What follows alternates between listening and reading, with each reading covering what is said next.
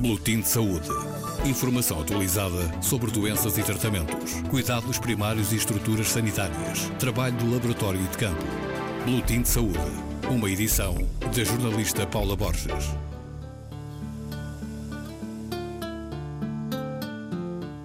A incontinência urinária é muitas vezes um problema de saúde silenciado, vivido em sofrimento, sob vergonha e medo do estigma. Também por isso, talvez por isso, só cerca de 10% das afetadas e dos afetados procura tratamento. A prevalência no mundo ronda os 40 a 45%. É mais frequente nas mulheres com idade mais avançada e nos países subdesenvolvidos, onde a taxa pode mesmo ultrapassar ultrapassar os 60%. A incontinência urinária é a perda não voluntária da urina, que pode ser mais ou menos grave. Há, sobretudo, três grandes grupos, explica Fortunato Barros, urologista e andrologista. Além das outras situações que são, são chamadas falsas incontinências, mas que também são, há um, um primeiro grupo que é chamada incontinência urinária de esforço puro, genuíno. É aquela senhora que, que, tem perdas quando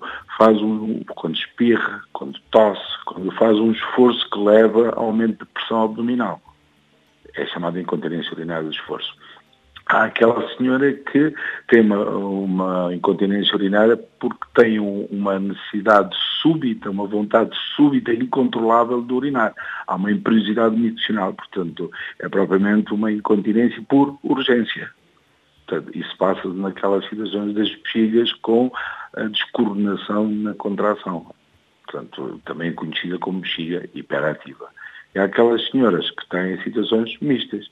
Depois têm outras formas de incontinência. Por exemplo, uma fístula vaginal é uma incontinência urinária mantida, mas é por outro motivo, é por uma comunicação, é um orifício que comunica duas cavidades, comunica a bexiga com a vagina. Portanto, por exemplo, existe também incontinência dos miúdos, que é a incontinência noturna, chamada enurese noturna, eh, como existe eh, incontinência do, do doente prostático, aquele doente que tem uma próstata que impura a uretra, comprime a bexiga e faz com que o doente urine com, com alguma urgência, dá uma imperiosidade ou então uh, o doente não consegue urinar, acumula muita urina na bexiga, depois tem umas perdas por, por regurgitação, ou seja, o vasilhame enche, enche, enche e acaba por, por transbordar. Portanto, são as várias situações, mas basicamente quando falamos de incontinência urinária feminina nas senhoras, falamos destes três grupos, que é o do esforço, é por bexiga hiperativa e mista.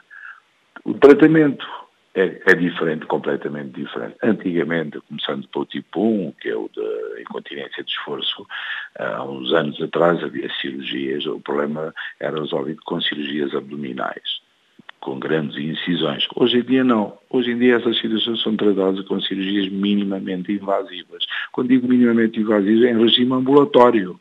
São pequenas redes que são colocadas por via transoperadora através da vagina, que o doente, a doente faz e tem alta no próprio dia e retoma a sua atividade profissional muito rapidamente. Portanto, são cirurgias minimamente invasivas.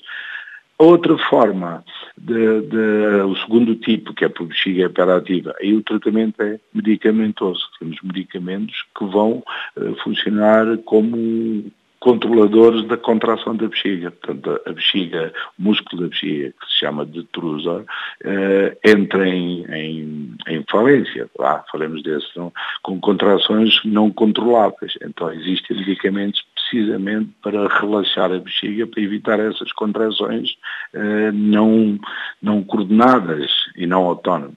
Portanto, eh, temos tratamentos com medicamentos e tratamentos cirúrgicos dependendo do tipo, do tipo da incontinência. Para informar e sensibilizar, assinala-se entre os dias 13 e 17 de março a Semana da Incontinência Urinária. O dia 14 de março já passou, é de resto o dia escolhido para assinalar a Jornada Internacional dedicada à doença. A ideia da semana é exatamente uh, fazer uma campanha, aproximarmos da, da, da comunidade uh, por meios visuais, uh, radiofónicos e pessoalmente com, com, com workshops e pequenas reuniões.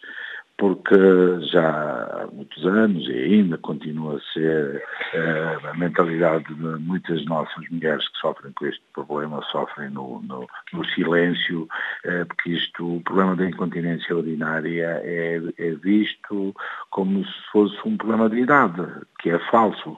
Portanto, a ideia é exatamente acabar com o tabu até a Organização Mundial de Saúde, entendo, julgo numa das reuniões, considerou a incontinência urinária como um verdadeiro tabu médico, sem dúvida nenhuma, porque as senhoras têm, têm medo de falar da situação, têm vergonha e sentem algum desconforto e, de certa maneira, algum desconhecimento da situação, de modo que preferem sofrer em silêncio.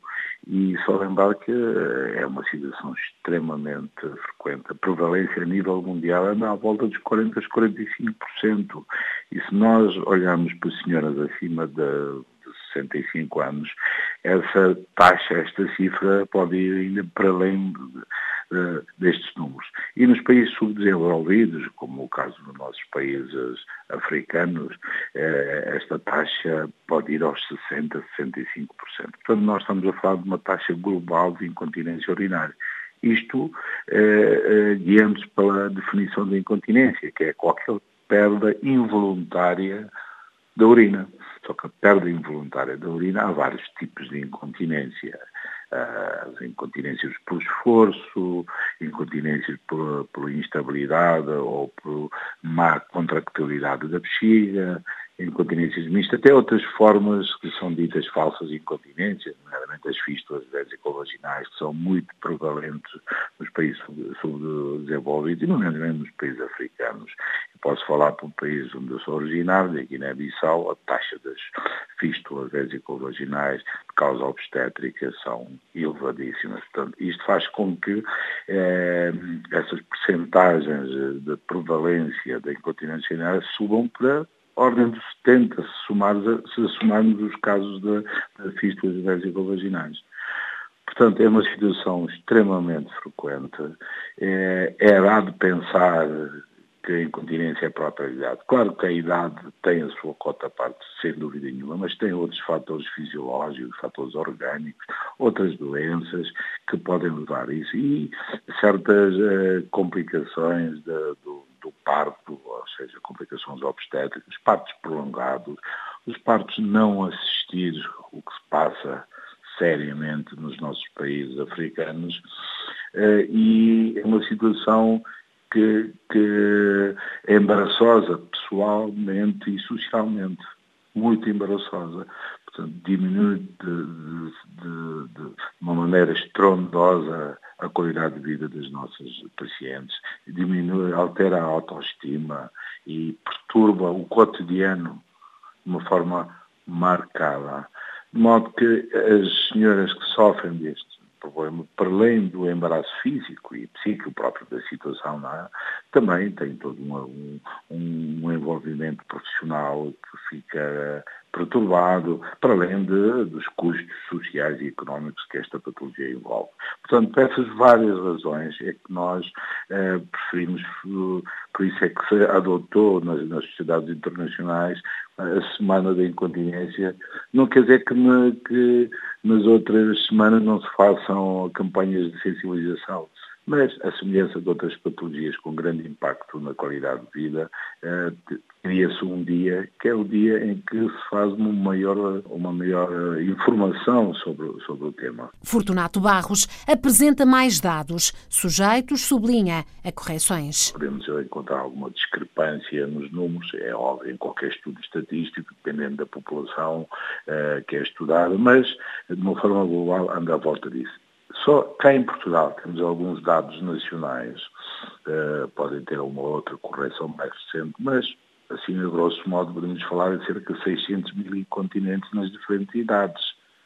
Claro que a incontinência urinária é mais frequente na mulher, numa, numa proporção de 3 para 1, né? 3 mulheres para um homem, na idade entre os 45 e 65 anos. Claro que não é exclusivo das senhoras, os homens, nomeadamente doentes, uh, homens com problemas prostáticos. E outro aspecto que é importante também realçar nas senhoras uh, portanto, idosas, pós-menopáusicas, e principalmente na, nas, nas idosas que se encontram em lares, em casas de repouso, em lares, essa taxa pode ir para os 50%, 70% dos casos. E o que é mais, mais gritante, desta cifra tão elevada, 20 a 30% necessitam seguramente de tratamento. Mas só cerca de 10% é que fazem tratamento. Ou seja, nós estamos a falar de um iceberg, estamos a falar da ponta de um iceberg. Portanto, por isso é que nós reforçamos essas campanhas e para chegar junto à população e dizer à população que hoje em dia não há que ter medo, não há que ter vergonha. É uma, é uma situação que tem cura a taxa de cura da incontinência urinária, pelas várias técnicas que hoje em dia temos, minimamente invasivas, ronda os 90%.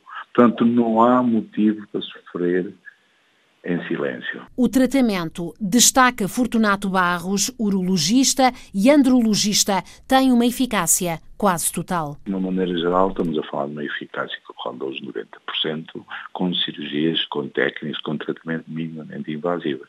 Mas aquelas formas mais ligeiras, também podem ser tratadas com algumas ginásticas do prínio, chamada reabilitação do prínio, eh, com técnicas de biofeedback, técnicas de eletroestimulação. Ao fim e ao cabo, são medidas de, de reabilitação do pavimento pélvico, ou seja, do prínio, do suporte de, das, dos órgãos pélvicos. Isto num contexto europeu e português, não é? Uh, uh, e, e, nos outros países onde a prevalência é tão elevada, o que é que pode ser feito? Há alguma coisa que, possa, que estas mulheres possam fazer? Com certeza, com certeza, porque eu digo isto por experiência própria das minhas missões humanitárias para a Guiné, uh, no hospital uh, uh, dos missionários do Comora, eu fiz cirurgias de incontinência urinária deste tipo, para além das cirurgias de fístula vesicovaginal, que são cirurgias diferentes que não tem nada a ver com este tipo. Isso é, envolvem cirurgias uh, plásticas, digamos assim, com enxertos, são coisas diferentes. Estamos a falar desses, desses três tipos que eu lhe falei de início. Então, consegue-se perfeitamente. Apesar, são, aquilo é a colocação de uma prótese, não é? de uma prótese urinária. Prótese tem preço, não é? Não é para um país deficitário como o nosso, a Guiné-Bissau, ou outro país menos desenvolvido, tem custos, obviamente, tem custos. Já não, já não estamos a falar dos custos dos honorários médicos, mas dos recursos humanos, estou a falar do material em si.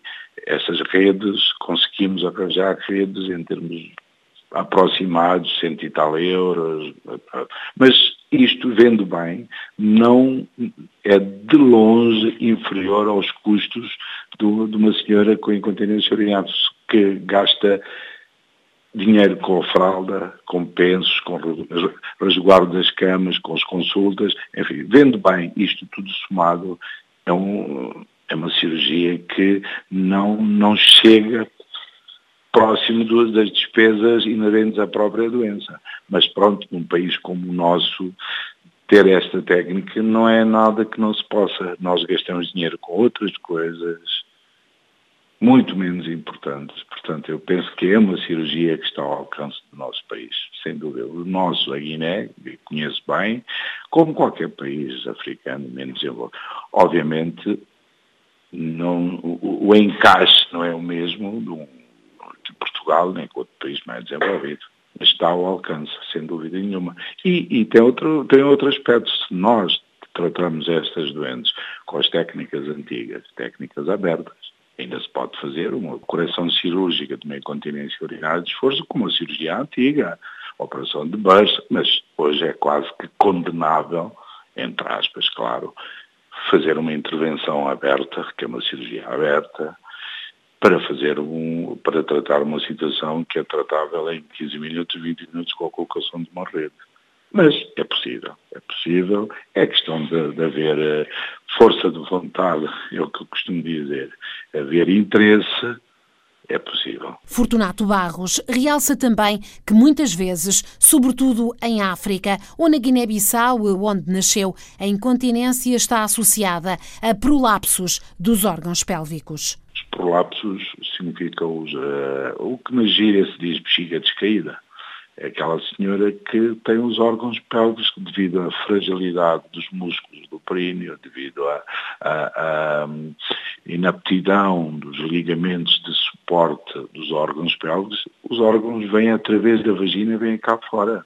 E eu vi isto na Guiné, prolapsos totais, com o útero a bexiga completamente cá fora. E essas situações acompanham-se de incontinência urinária também. E não são tão raras como isso. E a prevalência desses prolapsos anda à volta dos 20%, 30% em África. Tudo isto nós, em, em, quando digo a África, falo eh, mais diretamente da Guiné, mas a África, pelos conhecimentos livrescos que eu tenho, eh, eh, vemos situações que são consequências da má assistência obstétrica, má assistência materno-infantil, que é, que é, uma, que é uma, uma, uma, um, autêntico, um autêntico cancro dos nossos países. São aquelas senhoras que estão horas em trabalho de parto. São as senhoras que têm um trabalho de parto não assistido, de modo que eh, entram em sofrimento e todo este processo destrói aquele suporte dos órgãos pélvicos que são os músculos do períneo, os músculos, os ligamentos. Portanto, prolapsos órgãos pélvicos estão em cerca de 20 a 30% dos casos associados a essas formas de incontinência urinária.